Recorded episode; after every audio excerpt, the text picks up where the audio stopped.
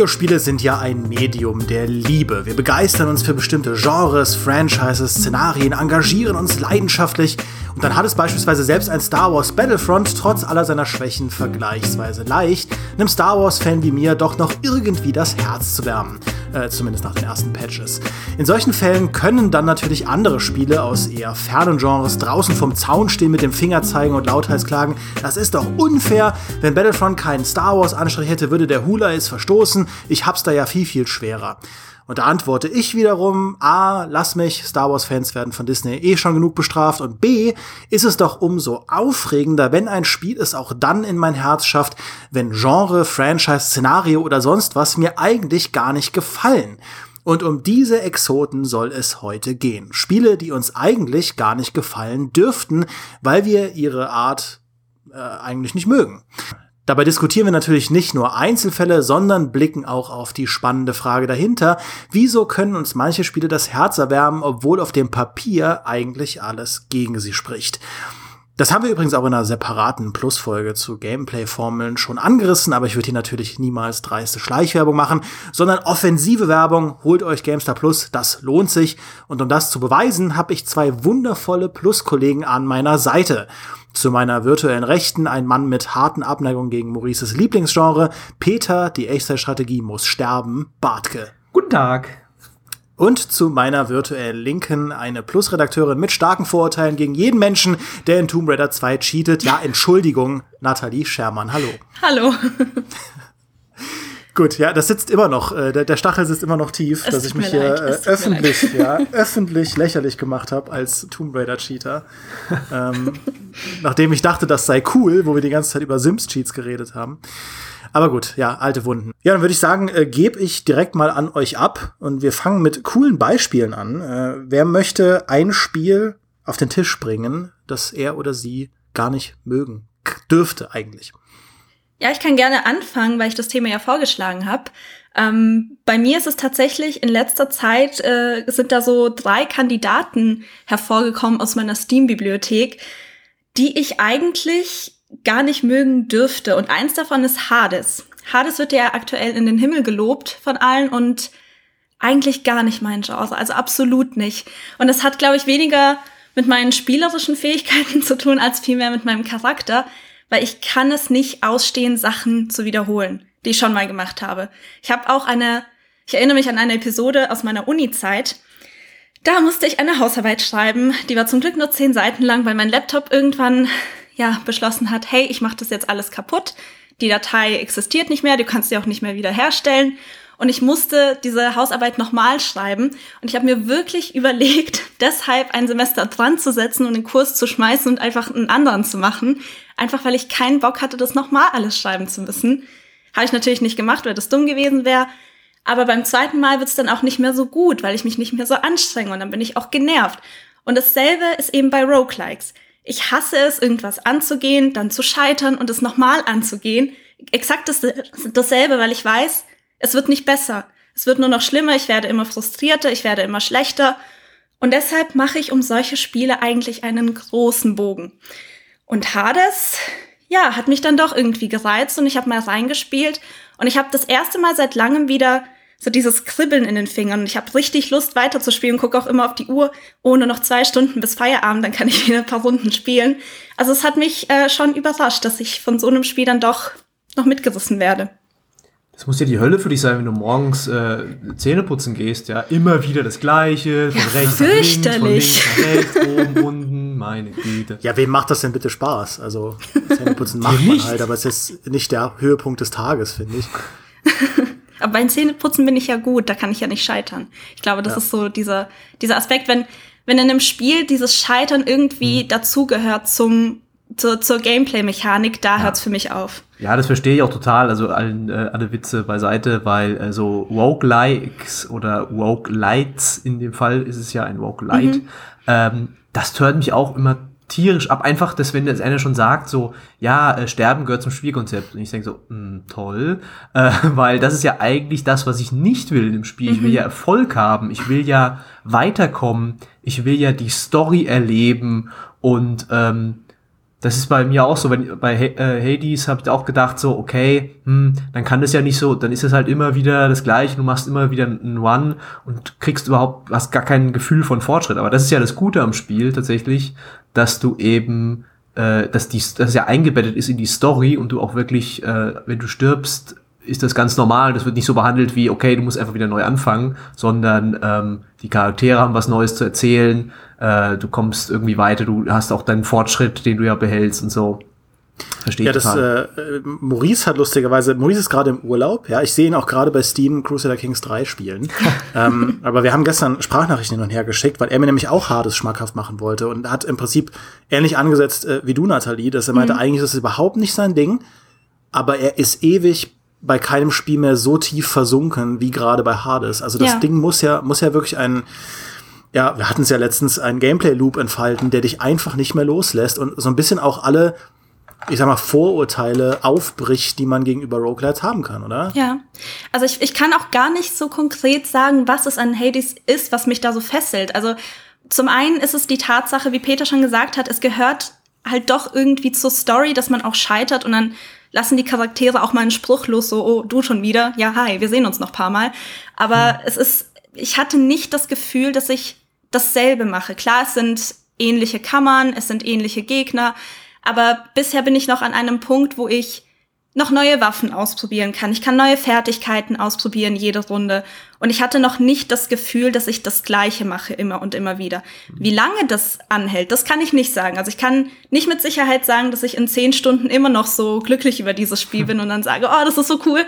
Es kann sehr gut sein, dass ich dann an einem Punkt bin, wo ich sage, boah, jetzt kann ich nicht mehr. Aber aktuell ist es einfach erfrischend und dadurch, dass ich eben auch so ein bisschen aus meiner Komfortzone dadurch komme, ich glaube, das lockert auch meine, meine Spieleermüdung so ein bisschen auf gerade und darüber bin ich ganz froh. Mhm. Ich hätte auch ein äh, Beispiel über ein Spiel, das quasi, äh, wo ich auch gedacht hätte, das wird mich überhaupt nicht ansprechen, weil ich quasi die Vorlage dazu, also die, die Art von Spiel, die es kopiert, überhaupt nicht den Reiz verstanden habe. Äh, das Spiel, das die Vorlage war, ist Zelda und das Spiel, das ich dann sehr gern gespielt habe, war Darksiders. Hm. Ähm, und Zelda, glaube ich, das ist mir an mir ein bisschen vorbeigegangen. Ich war nie der größte Nintendo-Fan, äh, hatte hatte damals einen Sega Mega Drive noch als Kind, nie eine Nintendo-Konsole außer dem Game Boy natürlich und habe dann irgendwann mal Zelda auf dem GameCube gespielt. Wir wissen alle, da gab es ja nur, äh, beziehungsweise gab es vor allem ähm, äh, Wind Waker dieses Zelda, das, wo die Zelda-Fans sagen, das ist irgendwie gar kein Zelda. Auf jeden Fall habe ich das versucht zu spielen. Das hat mich überhaupt nicht begeistert. Ich habe überhaupt nicht verstanden, was daran toll sein soll. Dieses ganze kindliche, äh, diese keine Sprachausgabe, das alles hat mich so genervt.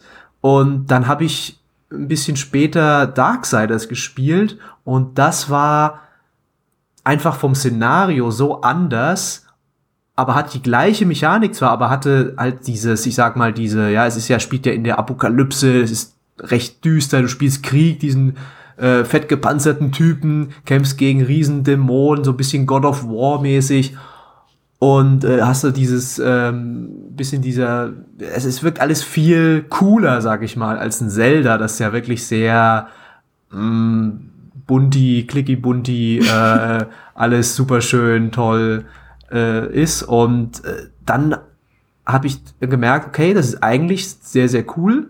Und gerade diese Dungeon-Mechanik, dass du dann irgendwie ein neues Gadget bekommst und dann kannst du eine neue Art von Rätsel lösen und so weiter, das hat mich richtig, richtig reingesaugt. Ich habe das Spiel echt fast in einem Rutsch durchgespielt an einem Wochenende. Und äh, da war ich dann selbst überrascht von mir, hey, hm, cool, jetzt könnte ich eigentlich noch mal Zelda versuchen, aber ich habe es bisher noch nicht gemacht. Ich glaube, äh, Wind Waker ist auch einfach ein, ein schlechtes Einstiegszelda, weil mhm. es so die Stärken von, also in die sich viele Zelda-Fans dann verlieben, eigentlich gar nicht so sehr äh, nach vorne pusht, sondern eher als Gegenentwurf zu einem Ocarina of Time ganz gut funktioniert, weil es halt viele Dinge anders gemacht hat. Also kann ich total nachvollziehen, warum das jetzt nicht dieser Magnet ist, der einen ins Zelda, äh, in, ins Zelda-like äh, reinzieht. Aber finde ich interessant, dass du das sagst. Ich fand äh, äh, hier ähm, äh, Darksiders, ich habe das überhaupt nicht gemocht. Ich fand diese Welt war so ungreifbar. Also ich hatte die ganze Zeit das Gefühl, mir fehlt da irgendein Vorwissen, weil das Spiel aufmacht und man muss sagen, das ist ja ein fulminanter Aufmacher mit diesem, okay, die gesamte Welt geht unter, wo ich denke so, okay, äh, also zu retten gibt's da jetzt im Prinzip nichts mehr, alles ist schon im Eimer, aber ich spiele jetzt trotzdem Krieg und lauf halt da am Anfang durch diese zerstörte Stadt, die potthässlich aussieht. und kämpft da gegen irgendwen. Ich verstehe nicht so ganz warum oder was hier meine Rolle ist. Und das hat sich über das ganze Spiel, also mir war das, äh, Maurice und ich sind da natürlich immer wieder unterschiedlicher Meinung, aber mir war das einfach zu weit weg von der Welt, mit der ich mich in irgendeiner Form identifizieren kann. Das hat, glaube ich, der zweite Teil, den habe ich nicht gespielt, der hat das ein bisschen äh, verbessert. Also ist man ja wirklich, da gibt's ja auch dann sehr viel so Rüstungsteile, das hat ja dann mehr so Action-Rollenspiel-Vibes, äh, die man sammeln kann mit Quests und allem, glaube ich. Vielleicht irre ich mich hm, auch. Ja, hast vielleicht. Es hat auch eine richtige Welt, sag ich mal, wo ja. du NPCs triffst und du hast so eine Basis und alles mögliche. Ja, aber das war halt so bei Darksiders 1, diese Aussicht, okay, ich habe so eine neue Fähigkeit, mit der kann ich in dieser kaputten Tiefgarage unten hinter dem verschrotteten Auto über irgendeinen so Lavafluss drüber, wo so drei Zombie-Gegner stehen, da kriege ich dann eine Truhe mit irgendwas. Und denkst so, ja, auf dem Weg dahin reizt mich gar nichts. Ähm, aber ey, Geschmäcker sind unterschiedlich ähm, und es gibt ja sehr viele Leute, die das gerade gerade deshalb gefeiert haben, weil das halt so eine verrückte Power Fantasy ist, zum Beispiel eben Maurice oder du. Finde ich sehr interessant. Aber gibt es dann, gibt es dann, äh, also hat das dann irgendwie was ausgelöst, dass du gesagt hast, gut, jetzt habe ich diese diese Art Gameplay für mich äh, lieben gelernt von da geht es für mich weiter in äh, neue Zelda-ähnliche Spiele. Es gibt auch dieses Oceanhorn heißt es, glaube ich, äh, und diverse andere. Mhm. Ja, das ist, äh, die sind ja meistens, wenn du so ein Zelda-like, dann hat es auch viel mit dieser Optik äh, ist dann ähnlich, ne? Und es gibt nicht so diese, der Darkseid ist halt das erwachsene Zelda, ne? Und ich glaube, da gibt es nicht so viele, die in eine ähnliche Richtung gehen. Ähm, ich, wie gesagt, ich habe mich dann gedacht, okay, wir könnten jetzt eigentlich noch mal Zelda spielen äh, weil das ist ja diese gerade diese Dungeons so sind ganz nicht schlecht. Ich habe dann immer viele Videos gesehen zu äh, Breath of the Wild, was ja auch kein richtiges, also kein klassisches Zelda eigentlich ist, ne? Aber zum Beispiel da in den Dungeons ähm, diese kleinen, fast schon Physikrätsel sich anschauen und so, das hat mich dann doch ein bisschen angefixt. Äh, bisher hat es einfach gescheitert dran, dass ich keine Switch habe und äh, noch nicht die Motivation dazu hatte, ja, zu kaufen. Ja. Ja, schade. Du, du lässt dir was entgehen, Peter. Ich hoffe, das weißt du. Ja, aber was ich, mich würde ja interessieren, was bei dir denn so ein Spiel war, das du äh, eigentlich nicht hättest spielen wollen, sollen, können und dann dann doch äh, sehr viel Spaß mit gehabt. Ja, ich, ich kann direkt ein plakatives Beispiel in den Raum werfen, das ich im Podcast auch, glaube ich, schon mal gebracht habe. Und das ist äh, tatsächlich Madden.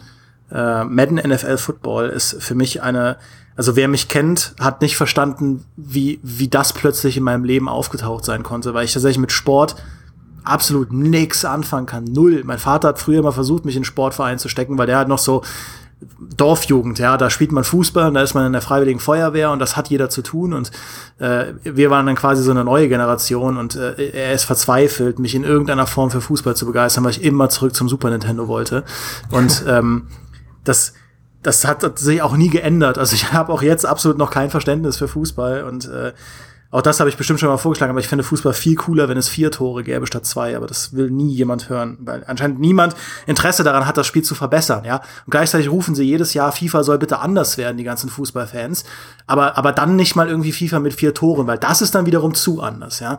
Man kann es diesen Leuten nicht recht machen. Gut, sei es drum. Auf jeden Fall, ähm, war es dann so, dass äh, Football mich wirklich angefixt hat, weil das halt mehr ist wie ein Strategiespiel. Weil, weil bei Football, bei American Football, jeder, es gab da auch mal eine Gamestar TV-Folge zu, glaube ich, an der ich, bei der ich dabei war.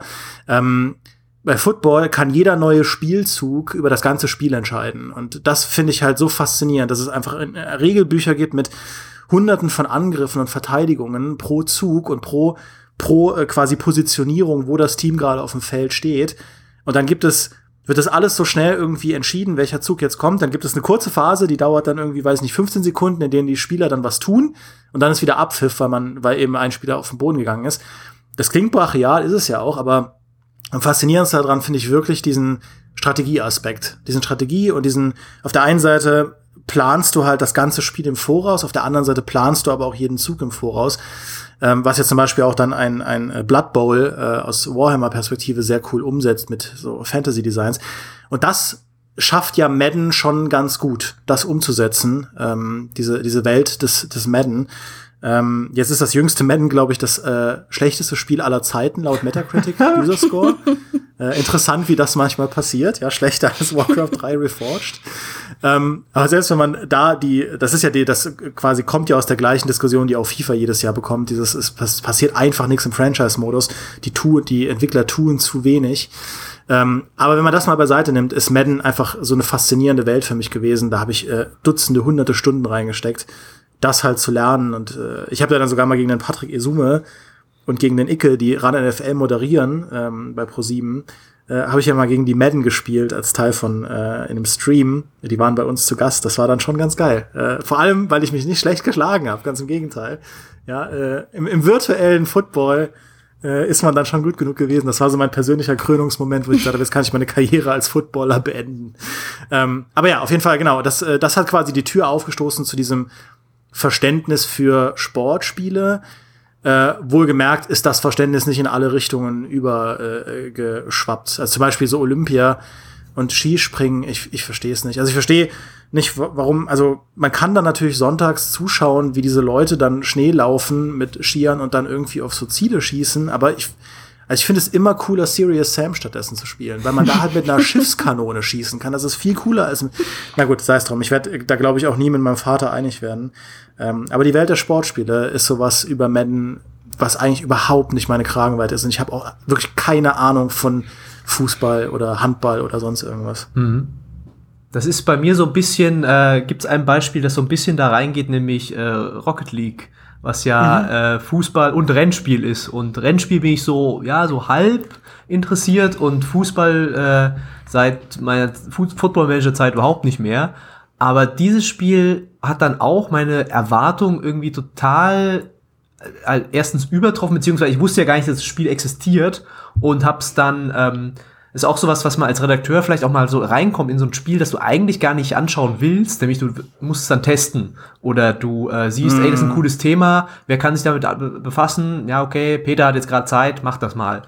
Und ähm, da bin ich da so reingerutscht, so gerade am Anfang äh, wo es noch nicht so groß war und habe dann gemerkt, ey, das ist ja richtig, richtig cool. Und habe dann auch drauf gesetzt, okay, wir müssen den Test auch groß machen, wir müssen irgendwie, ich schreibe noch eine Kolumne dazu, äh, das muss in unseren, bei der PC Games damals in den Einkaufsführer rein, weil das so geil ist, kriegt eine 90, äh, hatte damals damit sogar eine höhere Wertung als FIFA, glaube ich, in dem Jahr.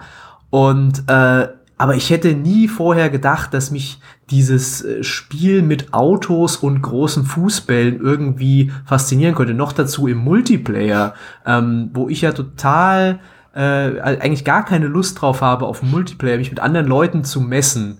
Ähm, aber ich habe, glaube ich, in Rocket League auch fast nur drei gegen drei gespielt, weil dann hast du immer zwei Leute, die du, äh, die im Zweifelsfall äh, Schuld haben oder wenn jetzt ein Gegentor fällt oder oder die es halt rausreißen. Ähm, und ich war auch nicht, ich war nicht der beste Spieler in diesem Spiel, aber es ist einfach, es hat, es ist so perfekt designt und gibt dir so eine schöne Lernkurve, dass du, dass ich da tatsächlich über 100 Stunden reingesteckt habe. Und das hätte ich äh, vor diesem Sommer, was war das, 2016, äh, im Leben nicht gedacht. Ich glaube, da scheiden sich auch die Geister, ob das Konzept von Rocket League auf dem Papier total super oder total kacke klingt. also Verrückt, mit ja. Autos Fußball spielen. Ich bin da eher auf der total kacke Seite wegen meiner Abneigung gegen Fußball. Ähm, aber ja, es, es, es, ich glaube, das ging vielen so, dass Rocket League aus dem Nichts kam. Und dann hat man es mal gespielt. Das hat irgendwas mit den Menschen gemacht, dass sie seit vier Jahren mit Autos Bällen hinterherfahren. Ja, aber Sportspiele sind tatsächlich, also mit dem Genre kann ich gar nichts anfangen. Das einzige Sport, also Sportspiel, das ich jemals gespielt habe und wirklich genossen habe, war Quidditch. Weil es halt einfach ein fiktiver Sport war. Als du in Hogwarts warst. warst als ja. ich in Hogwarts war, genau. aber ich, ja, ich weiß nicht, bei Sportspielen, ich habe da einfach so eine, ich fühle mich dann immer so faul. Ich denke mir dann, statt hier jetzt irgendwie virtuell Tennis zu spielen, nimmst du jetzt deinen Schläger und gehst halt wirklich mal spielen. Also es ist, ich weiß nicht, ich fühle mich dann immer so ein bisschen albern. Ähm, ich glaube, das ist auch der Grund, weshalb ich da nie so wirklich einsteigen konnte. Aber Quidditch, immer das, das ist halt der interessante Punkt, finde ich, dass das Szenario eines Spiels schon sehr viel wettmachen kann, wenn ja. man sich dann plötzlich mit äh, mit eben diesem, das war ja, glaube ich, ein PS1-Spiel, oder? Dieses Quidditch-Spiel, das man äh, sich halt damit PS2 habe ich gespielt, ah, okay. ja. ja. okay, jetzt fühle ich mich alt, gut. ähm, ja, aber äh, das ist das ist nämlich genau das. Das ist dann plötzlich was, wo man sagt, ah ja, gut, irgendwie irgendwie äh, packt mich die die Fantasie weil ich halt das drumherum mag, weil ich ein Harry Potter-Fan bin. Ja. Ähm, Bei Quidditch war es tatsächlich umgekehrt. Ich hätte in Tübingen die Möglichkeit gehabt, im wahren Leben Quidditch zu spielen. Aber da habe ich mich dann zu albern gefühlt. habe gedacht, nee, ich lasse es dann doch lieber in der virtuellen Welt. Es ja. gibt, es gibt war echtes Quidditch. Da haben sie fliegende Besen in Tübingen. Ach ja. Äh, die haben Stöcke zwischen den Beinen und dann rennen die so so und deshalb. Ein bisschen so. kurios ist es schon. Ja, kann mir vorstellen, dass es einem echt schwerfällt, da nicht sofort an Bord zu sein.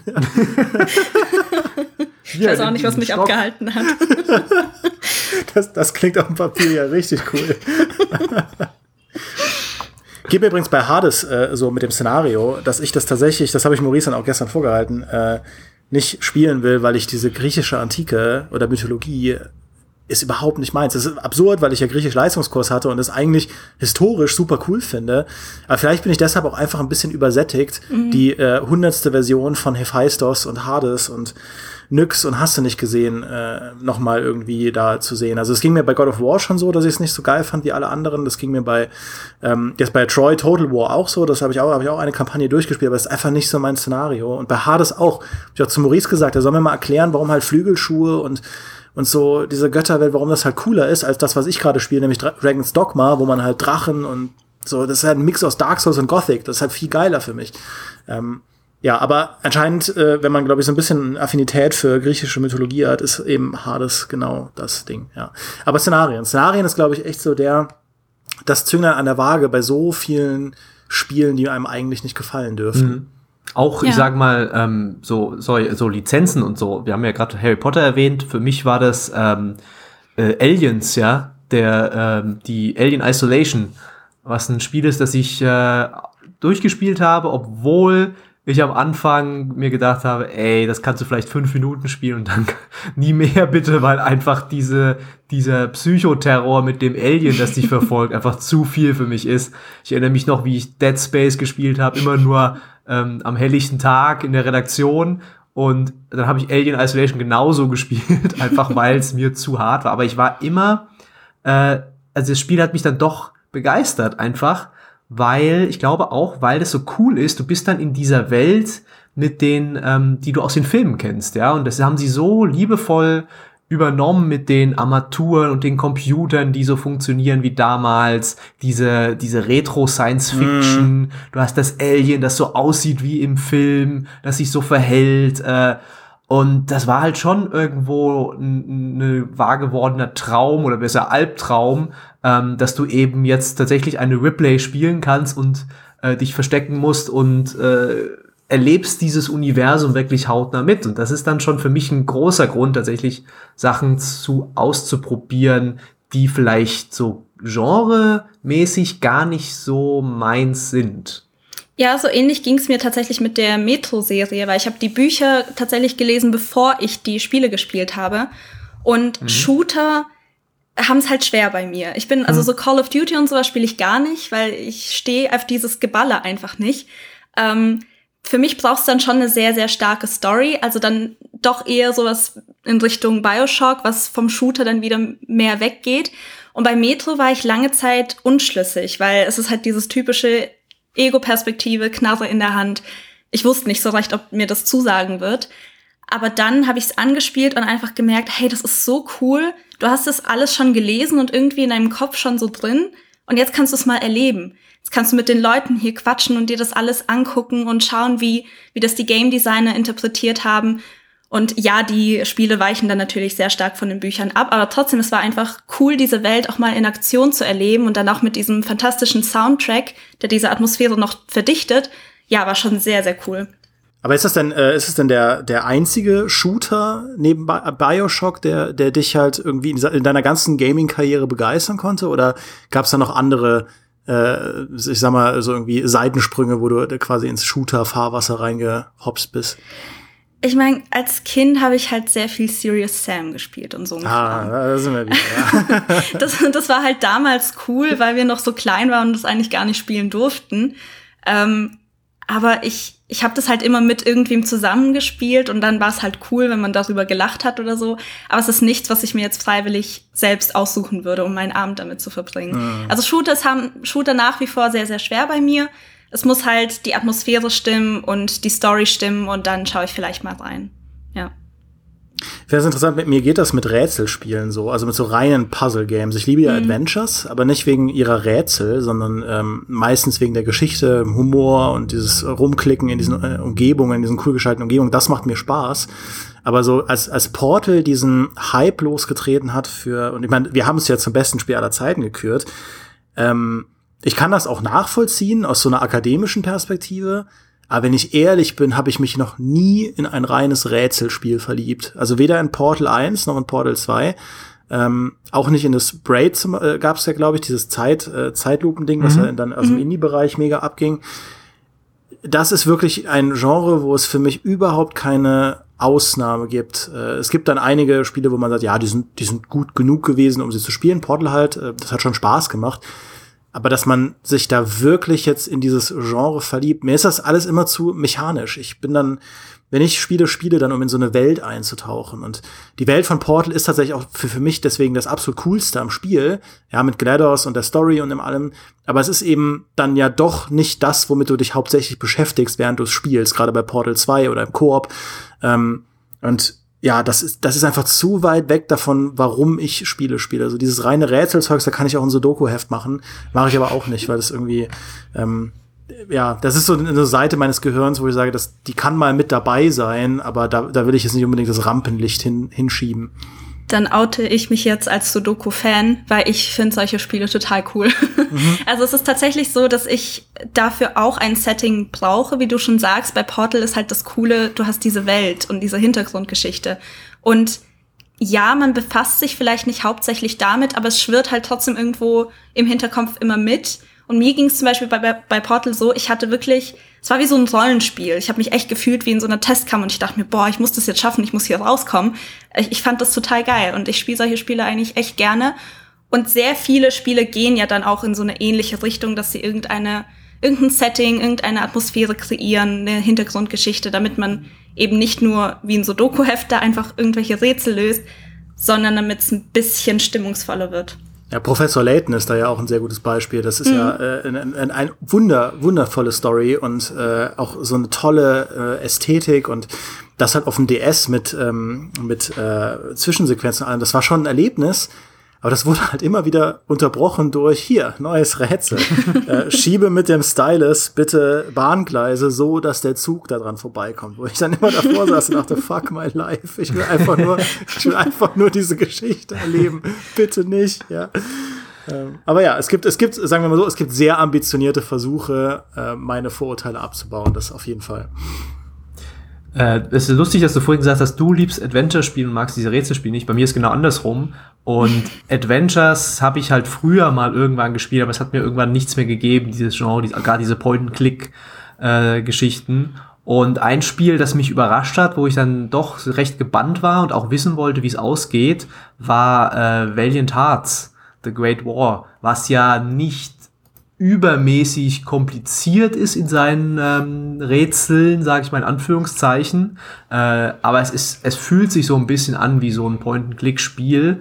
Und äh, es geht ja um den Ersten Weltkrieg und das mhm. in so einer Comic, in so einem Comic-Look äh, und erzählt eigentlich einfach eine coole äh, Geschichte über diese Charaktere, die da irgendwie verstrickt sind auf verschiedenen Seiten dieses Konflikts und nebenbei gibt's halt auch noch, weil ich bin großer, eigentlich auch ein Geschichtsfreak und lese sehr gerne ähm, halt einfach über die, die äh, reale Geschichte eben.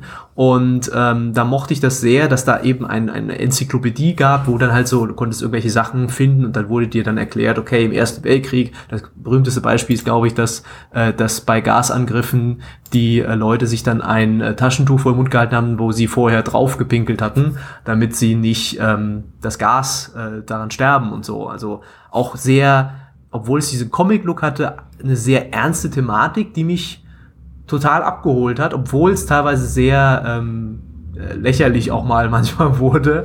Aber ich habe bis, hab's bis zum Ende gespielt und hatte echt Spaß damit, äh, mit diesen Charakteren mitzufiebern.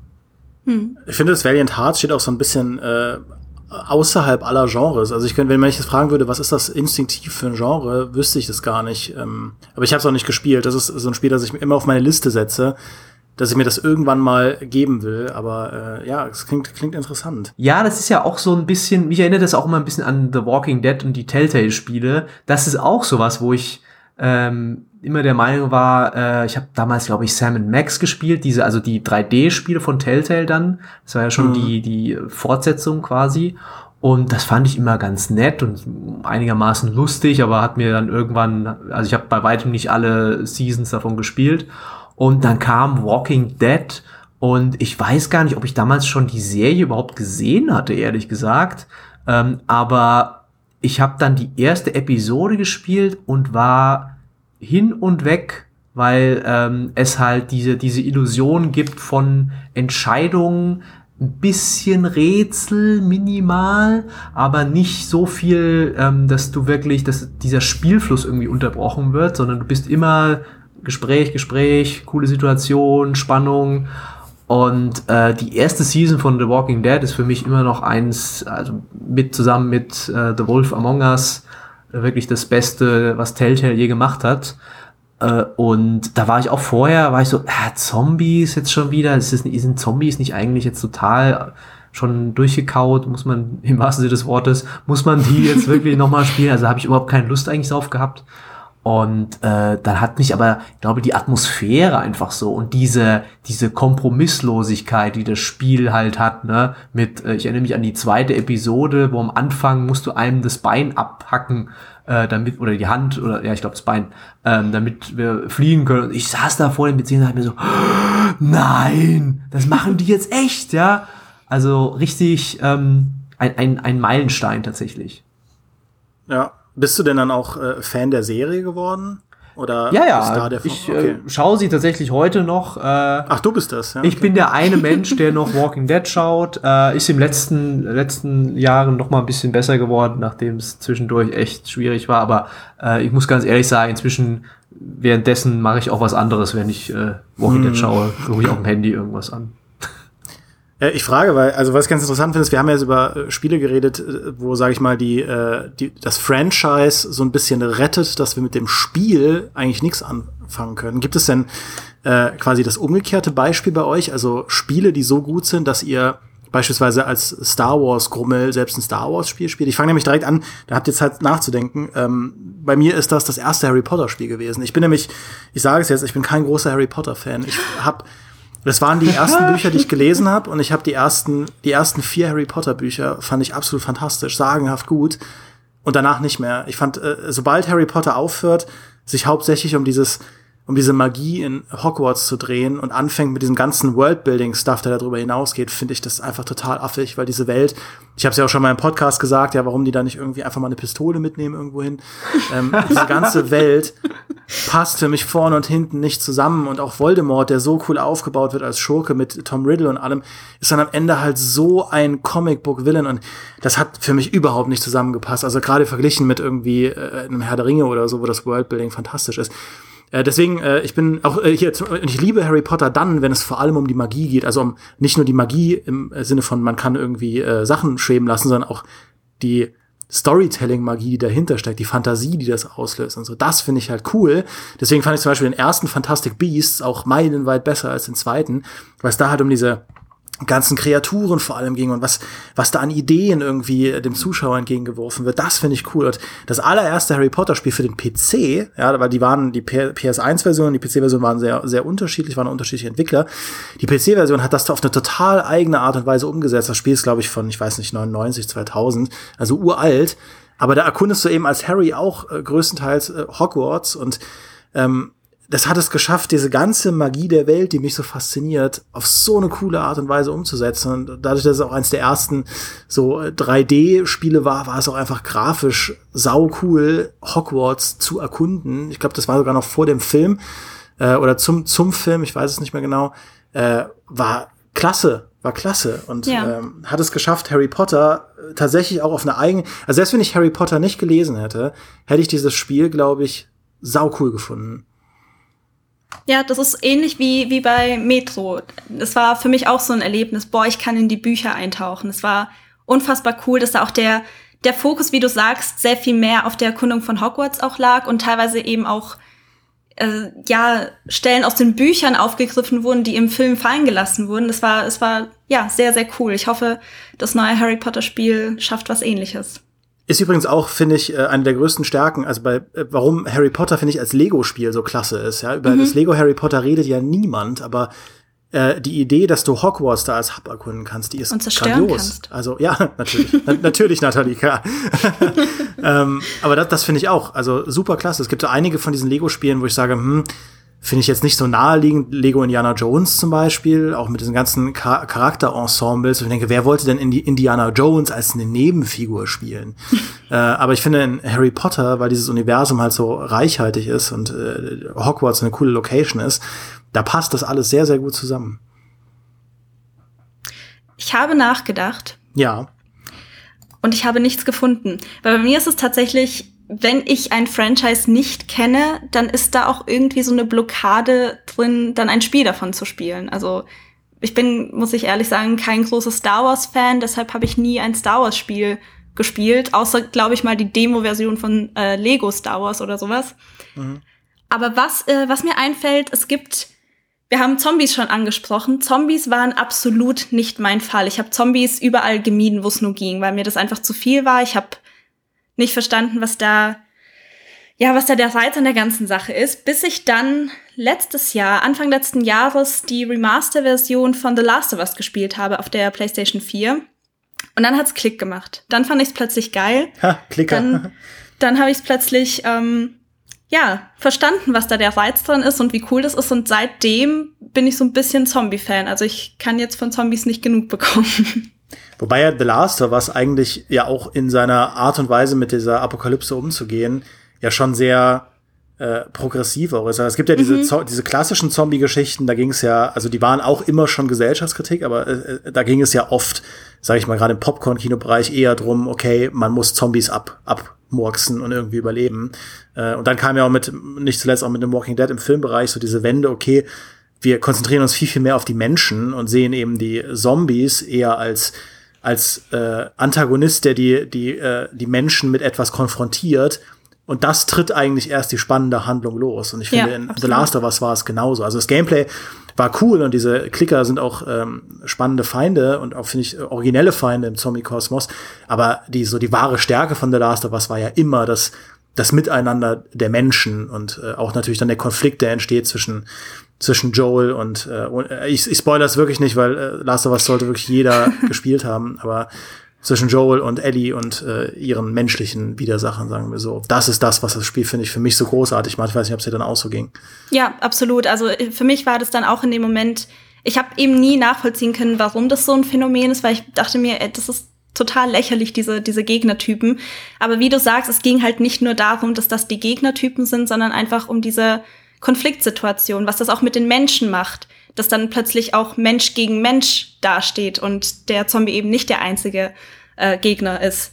Und diese, diese ganze Konstellation finde ich sehr, sehr spannend. Klar, das setzt nicht jedes Spiel so um. Es gibt genug Zombie-Spiele, wo es einfach nur darum geht, gegen Horden anzukämpfen und zu ballern, was das Zeug hält, aber so dieser Konflikt, den finde ich unfassbar spannend und suche da jetzt auch immer gezielter nach solchen Spielen, wo ich das nochmal erleben kann. Es geht ja sogar so weit, dass bei The Last of Us 2, also ich habe das noch nicht gespielt, ich heb mir das noch auf, ich habe diesen ganzen diese ganzen, diesen ganzen Internetkrieg, der da drum entstanden ist, äh, habe ich einfach quasi äh, ausgesetzt, um das irgendwann in Ruhe zu spielen.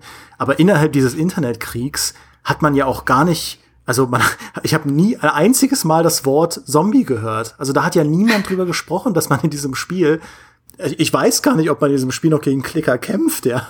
ähm, also äh, das finde ich unterstreicht nur so äh, deinen Punkt auch, Nathalie, dass, ja. äh, dass Last of Us so weit weg ist, dass eigentlich fast schon egal ist, mhm. dass es da Zombie, das könnte jede X, es könnte auch ein Virus sein, äh, das einfach nur die Leute sterben lässt oder so. Ja. Ähm, oder vor, irgendeine Form von Extremsituation. Sie auch jetzt ich meine, es gibt ja auch die Serie Snowpiercer, äh, beziehungsweise auch den Film, wo es dann darum geht, dass halt die ganze Welt vereist ist und alle Menschen in so einem Zug überleben müssen. Das ist ja ein ähnliches Konzept. Also jede Form von Extremsituation, die die Menschheit gegeneinander treibt, kann ein Katalysator sein für die Art Geschichte. Und mhm. äh, ich finde, The Last of Us hebelt eigentlich seine eigenen Genre Schwächen, die ich zum Beispiel auch total doof, ich mag auch überhaupt keine Zombie-Filme, ähm, äh, hebelt das total aus. Und das ist, finde ich, einer der Geniestreiche, die äh, Naughty Dog da hinlegt. Absolut, ja. Es gibt ja auch Spiele, wo, ähm, also für mich zumindest immer war diese, diese, diese, dieser Anspruch, äh, das will ich nicht spielen oder das macht mir bestimmt keinen Spaß, weil sie halt einfach erschienen sind in einem Zustand, den ich, ähm, der, der sie, wo sie verbuggt waren oder total kaputt und ähm, einfach dann ich gesagt habe, nee, das spiele ich nicht. Ja, das ist bei mir gerade bei Rollenspielen ein paar Mal passiert, nämlich mit äh, Alpha-Protokoll und mit äh, Vampire the Masquerade Bloodlines. Die habe ich beide erst viele, viele Jahre später mit äh, Patches beziehungsweise Fan-Patches dann gespielt. Und dann haben sie mich aber so gefangen, weil es natürlich großartige Rollenspiele sind. Aber ich war am Anfang einfach so, ge, ja, so abgeschreckt von dieser Berichterstattung, von den ähm, von den Erfahrungen der anderen Leute, dass die so kaputt sind, dass sie war auch ein bisschen wütend auf die Entwickler, ja, warum macht ihr das? Warum veröffentlicht ihr das Spiel so in so einem Zustand, dass ich eigentlich doch äh, in meinem Genre wäre? Mm, und äh, dann lohnt es sich tatsächlich dann nochmal da dran zu bleiben und nach ein paar Jahren zu schauen oder nach ein paar Monaten, ob es dann äh, doch wieder in einem spielbaren Zustand ist. Haben Sie den Alpha Protocol tatsächlich mal aufs, auf ein Level gefixt oder die Fans gefixt, dass das, dass das richtig Bock macht? Weil das ist ja immer noch eine der größten Tragödien, finde ich, überhaupt. Das, das steht ja als Rollenspiel wirklich komplett alleine. So eine mhm. Spionage-Thriller Mix mit der, der BioWare Mass Effect äh, Formel fand ich vom Konzept sagenhaft cool als Splinter Cell Fan und dann kommt das Spiel raus und ist eine, also wirklich ein, eine Backgrütze sondergleichen. Äh, haben, haben Sie das wirklich mal irgendwie in Spiel, spielerischen äh, oder in spielbaren Zustand ja, gebracht? Man kann das durchspielen. Es ist, äh, es hat keine hey, das ist ja Bugs. schon mal was.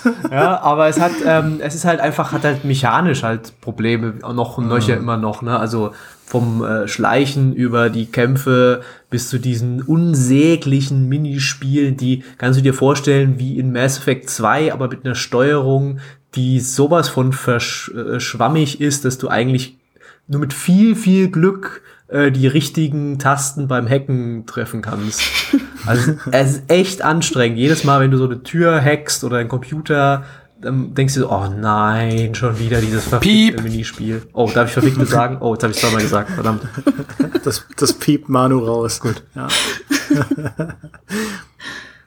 Ja, und äh, ganz, ganz, äh, ein ganz großer Bereich an Spielen, mit denen ich eigentlich nichts anfangen dürfte, sind so Genres, die ähm, ah ja, das, das kann man, kann man nur falsch ausdrücken. Aber sagen wir mal so, so dieser ganze Bereich von Mobile Casual Games und ähm, Party Games und Brettspielen, also alles, was so, das ist alles sehr weit weg von dem, was ich so in meinem Alltag gerne spiele. Und äh, es gibt eigentlich in allen Bereichen Ausnahmen, äh, wo ich gesagt habe, okay, da bin ich voll an Bord. War bei Partyspielen lustigerweise nicht overcooked, weil ähm, ich verstehe, warum das cool ist.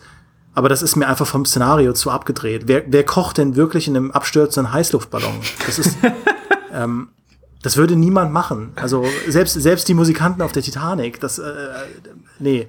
Äh, da verstehe ich, warum sie das gemacht haben, ja, aber nicht, warum man unbedingt noch einen Eintopf kochen muss, während, äh, naja. Äh, aber was ich sehr cool fand, äh, war Unrailed. Das ist jetzt, glaube ich, gerade erst ähm, aus dem aus dem Early Access rausgegangen von, äh, ich glaube, Dedelic published mhm. das. Ähm, weil das wiederum vom Szenario, das fand ich cool. Das ist, hat eine extrem simple Prämisse. Man muss eigentlich, äh, ein Zug fährt durch eine, so eine von oben äh, draufsichtig äh, betrachtete Landschaft und man muss äh, im Koop ähm, Hindernisse aus dem Weg räumen, die Gleise verlegen und dafür sorgen, dass das Ding nicht überhitzt. Also eigentlich die ganze Zeit nur ran schaffen, ähm, damit dieser Zug weiterfahren kann. Und äh, das, das habe ich mir nach vorhin gespielt und das hat mir unheimlich viel Spaß gemacht, weil ich so diese äh, okay, man ist irgendwie im American West allein unterwegs und muss irgendwie diese Gleise aufbauen und das den Zug am Laufen halten in dieser Natur. Ähm, das hat, das hat mich irgendwie gekriegt. Ich kann es nicht genau beschreiben, warum das funktioniert hat, wo äh, andere Spiele scheitern, aber das war ein Partyspiel, wo ich sage, das könnte ich echt die ganze Nacht spielen, ohne dass mir langweilig wird. Ich war, bin auch immer der Einzige, der das die ganze Nacht spielen kann, bevor es langweilig wird.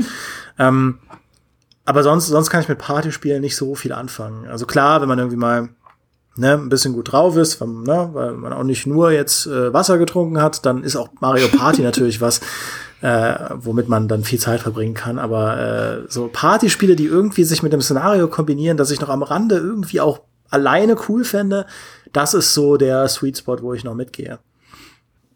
ein Genre, das mir so auch äh, ziemlich zum Hals rausgehangen ist, ist äh, sind ja die Tower Defense Spiele. Also da gab's ja. Anfangs dann mal Plants vs Zombies, das habe ich noch gern gespielt, weil es einfach süß war, aber ähm, diese ganzen Defense Grid und von warum man gar nicht anfangen, was alles auf dem Handy erschienen ist. Ja, es gab ja so viele Nachahmer ähm, von dieser Mechanik und dann gab es noch alle möglichen auf PC mit 3D und jetzt kannst du hier zoomen und es sieht schön aus, aber im Grunde laufen da auch wieder nur die Einheiten dir entgegen und du baust Türme. Allein dieses Türme bauen, das hat mir irgendwann so, das hat mich an meine, ja, du hast am Anfang schon meine RTS-Hass erinnert, wo man auch sich einigelt. Ja. Das ist einfach ein Konzept, das, das, das gibt mir heute nichts mehr. Ja, das ist dieser Basisbau, sag ich mal. Und äh, eigentlich dann hätte ich ein Spiel überhaupt nicht mögen dürfen, das ich aber dann unglaublich geliebt habe, nämlich Orcs Must Die. Äh, das sind ja diese ziemlich lustigen Third-Person-Shooter, in denen eben die Orks die ähm, Gegner sind, die Tower Defense-mäßig zu deinem Dungeon-Herz laufen wollen. Und ich glaube, was da einfach ist, der coole Twist war, ist einfach, dass es dir mehr wie sagt man das im Deutschen, mehr Player Agency gegeben hat, ja, indem du halt rumlaufen kannst ähm, und diese Fallen mit deiner Figur halt baust und nicht aus so einer Übersichtsperspektive, strategisch, perfekt, äh, hier, da muss ich drei Pixel weiter rechts äh, noch ne, was setzen und da einen Turm, der ein Schutzschild baut, sondern ich habe einfach bin da in diesen in diese sehr lustig designten Level gegangen, habe gesagt, hier ähm, da an die Wand machen wir fünf äh, Pfeilfallen, hier ein paar äh, Lava, ähm, äh, ja, äh, wie sagt man, Lava-Pits, äh, wo die Leute reinfallen können und dann schieße ich auf sie noch, während sie kommen. Und das hat, das ist so ein fantastisches, buntes, blutiges Chaos, dass ich dieses Spiel unglaublich gern gespielt habe, auch den Nachfolger noch. Uh, und uh, da war dann so, ey, das ist Tower Defense, das vergisst man fast ein bisschen bei diesem Spiel, uh, dass das aus dieser eigentlich sehr simplen Idee, die in einer, einer Warcraft-Mod geboren wurde, basiert und stattdessen ist es einfach ein großer, großer Spaß. Ich muss mich total vor dir verneigen. Es steht auf meiner Liste, Orcs Must Die 1 und 2 mit genau der gleichen Begründung. Ja, ich finde Tower Defense rotze langweilig, aber vor allem, weil sie spielmechanisch oft sehr unflexibel sind. Ich finde so ein Kingdom Rush oder so, du hast halt so ein, zwei, drei Strategien, die gut funktionieren für deine drei Sterne, die du dann am Ende bekommst, ähm, und dann war's das. Aber Orcs Must Die, ich habe das so im Studium durchgesuchtet äh, mhm. und ich habe es tatsächlich geschafft, das ist das einzige Spiel, wo ich jemals auf Highscore-Jagd gegangen bin. Und ich habe es ja. unter die Top 50 geschafft auf der Weltrangliste, ja, weil ich das so so perfektioniert habe. Und das finde ich, die, diese Tiefe, das ist das, was cool ist. Ich finde, um ein Level zu schaffen, gerade wenn du irgendwie in Shootern gut bist, kann man das schon irgendwie ganz gut hinbekommen. Aber mhm. man konnte mit diesen Fallen, gerade im Koop bei Ox Die 2, konnte man Kombinationen erstellen, dass du wirklich, also wirklich Mitleid mit den Orks bekommen hast. Was du dir da, was du dir da kreativ ausgedacht hast, wie dieser, dieser Ork, der halt noch so richtig selbstsicher morgens aufgestanden ist, irgendwie seiner Orkfrau gesagt hat, heute schaffe ich's, da bist durch und so. Noch einen Abschiedskurs gegeben, alle voller Hoffnung. In dem Moment, in dem er den ersten Schritt macht in diese dominomäßige Kette, die du da aufgebaut hast, ist es, also du weißt einfach, der wird da die nächsten fünf Minuten drin bleiben und er wird wahrscheinlich schon nach der ersten Minute durch sein. Ähm, also durch mit, mit allem, ja. Mhm. Äh, das war so ein cooles Spiel und mhm was dann danach kam, dieses Orcs Must Die Unchained oder wie es hieß, war ja, ja. also müssen wir gar nicht drüber reden, ähm, dass das den paar Orcs Must Die Fans da draußen wirklich das Herz gebrochen hat. Ähm, aber das war ein, ein geiles Spiel. Auch eben ähnlich wie auch The Last of Us im Hinblick auf die Art und Weise, wie es mit Zombie, äh, Zombies umgeht. Eins, das halt Tower Defense auch anders gedacht hat und wirklich dann Leute abgeholt hat, die dieser klassischen, du guckst von oben drauf Tower Defense nicht viel anfangen können. Also, äh, Peter, du hast einfach Geschmack. Ich weiß nicht, was Maurice immer hat. ja, ich verstehe es auch nicht. Also ich fühle mich auch gut mit meinen, mit meinen Spielepräferenzen. Ja, so Nathalie, jetzt hau raus. Du findest doch Tower Defense bestimmt auch geil. Äh, nein und äh, nein. Shooter also und Tower Defense, ja, das ist doch die genau Spiele sehe ich tatsächlich gar nicht an. Was ich auch sehr selten äh, früher gespielt habe, sind Multiplayer-Spiele. Also so Partyspiele, wie du gerade angesprochen hast, das war immer mal wieder drin, weil ich habe das Gefühl, dass auch Casual-Player eher dann sowas spielen mit mir zusammen. Aber ich habe nicht so viele Freunde gerade zur Schulzeit gehabt, die das Hobby mit mir geteilt haben. Deshalb waren Multiplayer-Spiele immer eher etwas, was ich gar nicht gespielt habe. Und auch MMOs insbesondere habe ich nie angefasst. Also ich hatte auch nie eine WoW-Phase oder sowas, hat mich nie interessiert. Und aus irgendeinem Grund habe ich Anfang dieses Jahr, glaube ich, oder letztes Jahr, ich weiß schon gar nicht mehr, mit The Elder Scrolls Online angefangen. Also irgendwas darin hat mich dann so sehr gereizt, wahrscheinlich das Elder Scrolls Universum jetzt, wo ich so drüber nachdenke, aber es ist eigentlich gar nicht das, was ich in einem Spiel suche, weil normalerweise ich bin halt dieser typische Singleplayer, der auf coole Story aus ist. Okay, bei Elder Scrolls jetzt vielleicht nicht so sehr, aber ich stehe halt auf die Atmosphäre und auch das Environmental Storytelling und eigentlich finde ich das in ESO gar nicht, weil in ESO bin ich die meiste Zeit eh damit beschäftigt, meine Teamkameraden wiederzufinden, weil die wieder weggelaufen sind und ich komplett am anderen Ende der Karte bin. Es, ich kann nicht sagen, warum ich trotzdem immer wieder zu diesem Spiel zurückkehre, auch hin und wieder alleine, obwohl es ja, es hat halt nicht so viel zu bieten wie die, ich sag mal, die richtigen Spiele aus dieser Reihe. Und es ist bis heute auch ein Mysterium für mich, warum mich das dann trotzdem so huckt. Weil ich auch, ich bin auch niemand, der sich dann in diese ganzen Systeme einarbeitet oder so. Also ich bin ein kompletter Noob immer noch und werde es auch immer bleiben. Also ich kann es mir da absolut nicht erklären. Aber ich glaube, es hängt auch sehr, sehr stark von den Leuten ab, mit denen man zusammenspielt. Also wenn wir Multiplayer mit coolen Leuten zusammenspielen, ist mir eigentlich total egal, was gespielt wird weil dann macht irgendwie alles Spaß. Ja, das stimmt. Ich meine, man sagt ja auch immer, dass, ähm, dass äh, jedes Spiel im Koop mehr Spaß macht. Und das ist ja auch echt durchaus wahr. Also es gibt ja Spiele, die, die würde ich, glaube ich, nie solo spielen. Äh, Payday zum Beispiel damals. Also ich hätte da niemals einfach nur irgendwie, und, und wenn es auch nur ist, dass man Solo-Queue macht, also äh, irgendwie äh, Randoms im Internet sich zusammensucht. Äh, Payday 2, das, das Spiel, das ich, glaube ich, bis heute am meisten gespielt habe bei Steam, laut Steam-Statistik. Ähm, das habe ich nur deshalb so so äh, durchgesucht, weil man halt die Leute dabei hat. Und es ist ja auch mhm. eigentlich ein sehr sehr seichter Koop-Shooter. Äh, so die reinen Ballermechaniken sind sind recht simpel. Das haben sie dann über die Jahre deutlich komplexer gemacht, aber am Anfang zum zum Launch war das alles noch sehr simpel. Äh, und, man, und es gab auch am Anfang noch nicht sehr viele Szenarien. Du hast halt die immer gleichen Raubüberfälle immer und immer wieder gespielt. Aber wenn du halt ein cooles Team hast, ja, das ist, das ist unschlagbar. Auch das kann eben, äh, glaube ich, wirklich die Ausnahme sein für ein, für ein Spiel. Ja, ähm, absolut. Und es ist eigentlich schon so ein, so ein umgekehrter Ritterschlag, also ein negativer Ritterschlag, wenn ein Spiel es schafft, selbst im Koop so schlecht zu sein, dass am Ende niemand mehr Bock hat und man stattdessen einfach allein mit sich sein will. ja, es gibt auch sehr viele, also wir suchen uns manchmal für Koop oder Multiplayer-Spiele mit Absicht Trash-Spiele aus, mhm. weil wir wissen, es macht dann trotzdem Spaß, weil wir halt albern sein können und äh, das Spiel kaputt machen unter Umständen. Aber es wird halt cool, weil es mit Leuten zusammen passiert. Also das ist schon, glaube ich, so ein Garant äh, für coole Zeit, wenn man es mit jemandem zusammen erleben kann. ist, glaube ich, auch einer der, der Erfolgsgaranten von äh, Fall Guys jetzt. Das äh, ist ja auch ein Spiel, ja, das, glaube ich, ja, niemand, ja. niemand ernst nimmt, der es spielt. Aber wenn du da halt zwei, drei Freunde hast, äh, ich meine, gerade 2020 gibt es ja äh, auch durchaus das Bedürfnis, mit Freunden virtuell etwas zu machen. Dann ist das genau das Richtige, denke ich. Mhm. Äh, ja, ich habe noch ein Spiel, das äh, da werden mich vielleicht Leute jetzt ver verhauen, wieder Maurice zum Beispiel, der spielt nämlich gerade den Nachfolger. Aber äh, Crusader Kings 2 war so ein Spiel, wo ich nie gedacht hätte, dass ich das überhaupt mal spielen werde äh, geschweige denn irgendein anderes äh, Paradox-Spiel, weil Paradox, ich erinnere mich noch, als ich damals Spielezeitschriften gelesen habe, da waren Paradox-Spiele, die Spiele, die auf so einer Seite getestet wurden, super hässlich aussahen, ähm, und äh, wurde immer gesagt, ja, da liegt ein 600 Seiten Handbuch dabei quasi, das könnt ihr euch mal durchlesen und dann versteht ihr vielleicht, was da los ist.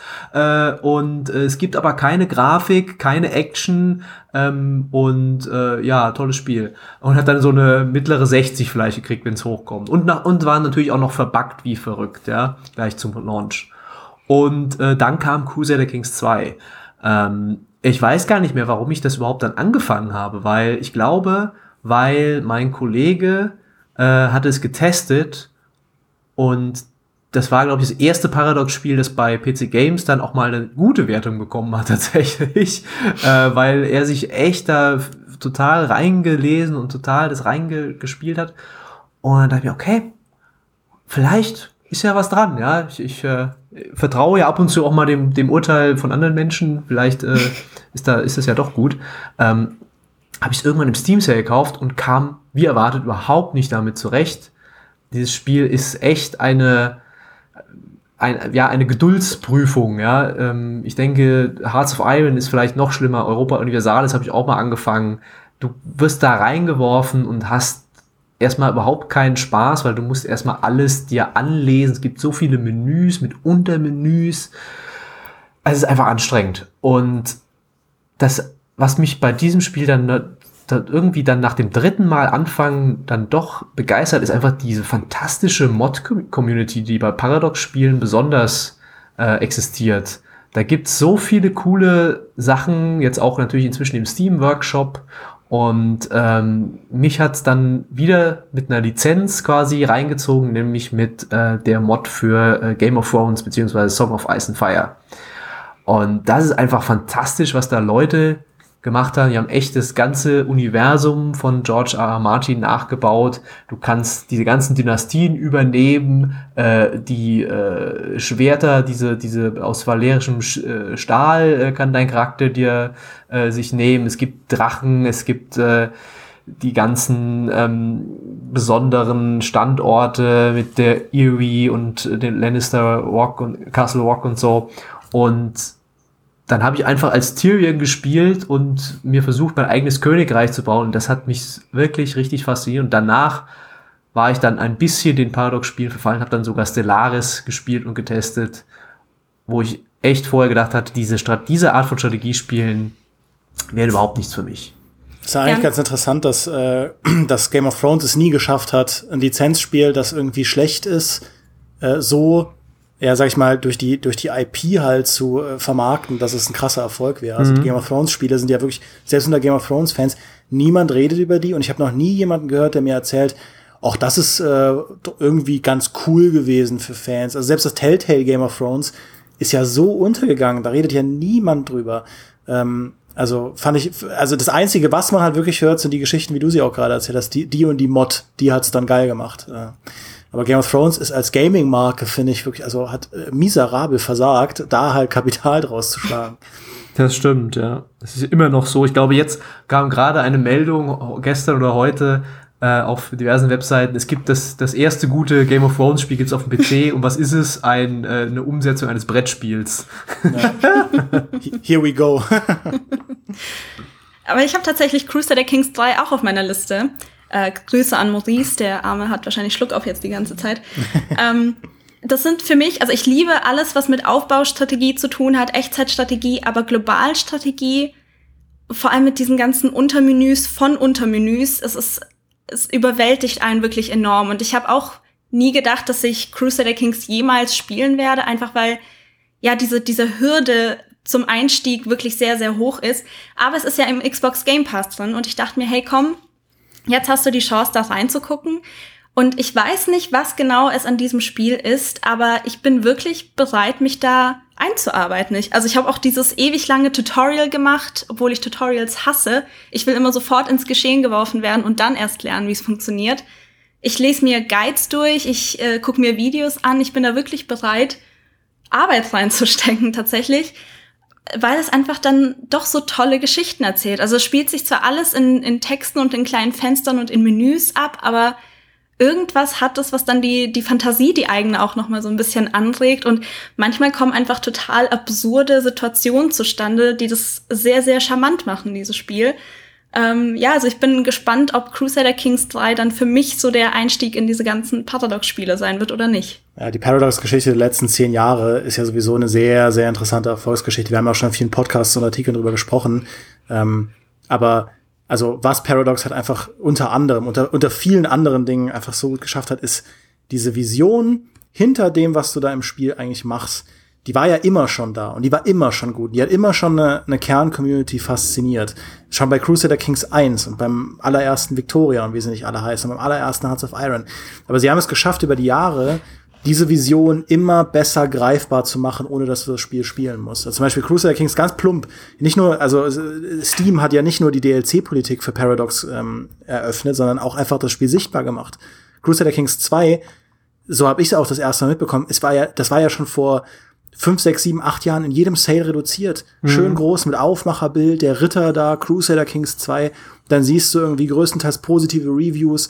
Siehst unten in den Reviews nur Leute, die abfeiern, was sie da für geile Geschichten erleben und so. Das ist ja genau die Art von Marketing, die du so im klassischen vor Steam-Bereich nie bekommen hast, weil, wie Peter auch sagt, du hast halt deine eine Seite im Heft bekommen. Äh, und das war, da, da, der Test war ja auch mehr so ein, sag ich mal, Gentleman's Agreement. Die Leute, die Paradox-Spiele kennen, kaufen sich's eh und alle anderen, da ist halt ein, eine Seite schon sehr viel Text eigentlich, weil es nicht interessiert.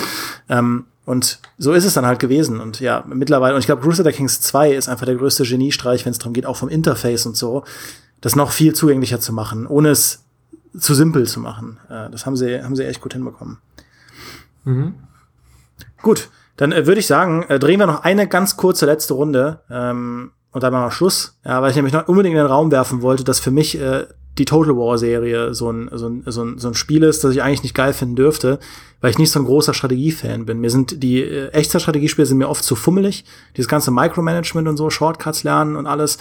Bei Age of Empires im Singleplayer ging das noch, aber irgendwie war mir das immer zu fummelig. Und die reinen Rundenstrategiespiele, so Civ, da bin ich immer überfordert damit, dass man sich in drei Zügen gefühlt alles schon verbauen kann, weil man die falsche Entscheidung getroffen hat. Äh, und ich finde, Total War ist eigentlich quasi, nimmt beiden Seiten so ein bisschen die Schärfe, weil es auf der einen Seite ist es ein Rundenstrategiespiel, ähm, aber du kannst eigentlich, also du kannst es schon vergeigen, aber du brauchst mehr als zwei Runden, um es zu vergeigen. Also man kann Fehler auch relativ gut wieder gerade bügeln durch eben auch die Echtzeitschlachten. Und die sind dann wiederum so wenig Micromanagement-lastig, weil man eigentlich ja immer nur Fähigkeiten aktiviert und diese Truppen hin und her zieht.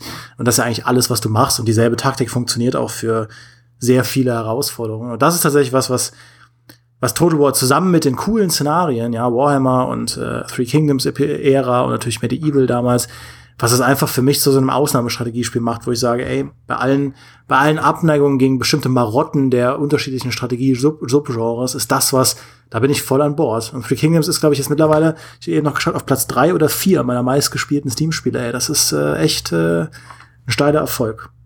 So, jetzt ihr. Ja, ein Spiel, das mir jetzt spontan noch einfällt, ich bin absolut kein Fan von JRPGs, obwohl ich äh, mein Leben lang immer sehr, sehr viel mit Japan und der japanischen Kultur zu tun hatte, kann ich diesem ganzen Anime-Stil nichts abgewinnen und ich finde es auch, ja, ich erinnere mich an, an, an Spiele, die ich gespielt habe, wo dann die Cutscene irgendwie so lange ging, dass mein Xbox-Controller ausgegangen ist irgendwann. also es ist schon absurd und das habe ich nie, nie wirklich verstanden, wo da der Reiz liegt. Aber ich erinnere mich an Star Ocean 4 müsste das gewesen sein. Das habe ich zweimal durchgespielt. Und das ist total ungewöhnlich für mich, weil wie ich am Anfang gesagt habe, ich mag es nicht, Sachen nochmal zu machen. Und da habe ich aber das erste Mal ziemlich weit gespielt und dann ewig nicht mehr weitergespielt, dass ich alles vergessen hatte, worum es überhaupt geht und wie es funktioniert. Und dann habe ich nochmal ganz von vorne angefangen. Ich es war halt so ein typisches JRPG. Du, du grindest dich hoch, du hast diese ewig langen Cutscenes, du hast diese überdrehten Charaktere, die irgendwie total plakativ sind und nicht wirklich in die Tiefe gehen.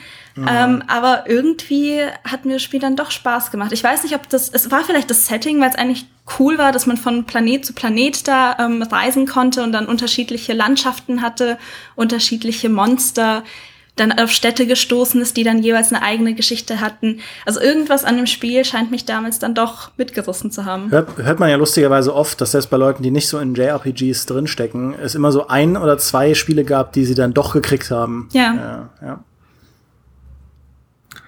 Äh, ein Spiel, das ich jetzt noch auf der Liste hatte, das ist aber ein bisschen ähnlich wie das erste Spiel oder das zweite Spiel, das ich erwähnt hatte, nämlich äh, Soma.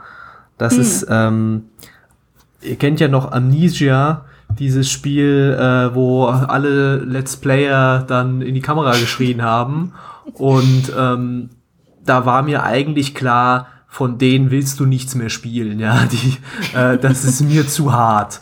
Und Soma ist dann ein, ist ja das, das quasi das erste Spiel, das sie danach gemacht haben. Und äh, ist auch so Horror, Grusel, aber es hat halt ein richtig cooles Science-Fiction-Szenario am Grunde des Meeres, ganz was anderes als dieses mittelalterliche durch irgendwelche ähm, finsteren ähm, Herrenhäuser schleichen. Und äh, da hat's mich dann doch irgendwie gefangen genommen. Einfach dieses, auch wieder diese, wir haben oft davon gesprochen, dass die Atmosphäre oder das Szenario kann einen dann doch überzeugen, ein Spiel zu spielen, auch wenn man eigentlich nicht wollte. Und hier war es eben auch so. Es hatte diese Schreckmomente, die ich eigentlich nicht mag. Äh, es gibt da ein sensationelles Video von mir, wo wir ähm, das erste, wie heißt denn das, das andere Horrorspiel Over, nein, ähm, irgendwas mit O, meine ich. Observer? Ob, nein. Nein. Äh, das in dem, wo du einen Journalisten spielst und ein, eine Psychiatrie. Outlast. Outlast. Outlast, ja. Wo wir das im Dunkeln spielen und ich schreie wie ein kleines Mädchen. also ich bin wirklich nicht gut in Horrorspielen und ich mag die nicht. Aber Soma hat mich mit einer intelligenten Geschichte, mit einem tollen Szenario, mit einer Messer zum, zum Schneiden dichten Atmosphäre so gepackt, dass ich das eigentlich so ein bisschen vergessen habe und die Zähne zusammen ge gebissen und mich da durchgespielt habe und habe es nicht bereut. Ja, sehr schön. Ich glaube, da haben wir jetzt äh, eine, wirklich eine ganze Palette an interessanten Beispielen durchdiskutiert. Ja, etwas, das man sich überhaupt nicht erst schön reden muss, ist natürlich GameStar Plus. Und falls ihr da draußen uns alle drei und im Besonderen Peter und Nathalie glücklich machen wollt, dann denkt doch mal über ein GameStar Plus Abo nach. Denn äh, zum Beispiel in der letzten Plus-Folge zum Zeitpunkt dieser Aufnahme ähm, haben wir genau auch über Gameplay-Formeln gesprochen und äh, Gameplay-Loops und warum zum Beispiel manche Spiele unglaublich viel Spaß machen, obwohl sie auf dem Papier eigentlich nicht Spaß machen dürften. Also eine etwas weniger persönliche ähm, Bearbeitung des Themas als heute, aber eine wundervolle Ergänzung ja, zu diesem wundervollen heutigen Podcast. Ansonsten schreibt uns gerne in die Kommentare, was eure äh, ja ein Stück weit Guilty Pleasures sind oder sagen wir mal Spiele, wo ihr mit euren eigenen Vorurteilen gebrochen habt oder auch euren eigenen Urteilen und äh, euren eigenen Sympathien gebrochen habt. Würde mich sehr interessieren, da mal ein paar Beispiele zu sehen. Und ja, äh, Peter, Nathalie, vielen Dank, dass ihr heute Bock hattet zu podcasten an diesem Nachmittag. Danke dir. Und äh, macht es alle samt gut da draußen. Ich hatte eigentlich gar keine Lust auf diesen Podcast, aber dann hatte ich doch Spaß dabei. Oh je. sehr Macht's gut. Ciao. Tschüss. Ciao.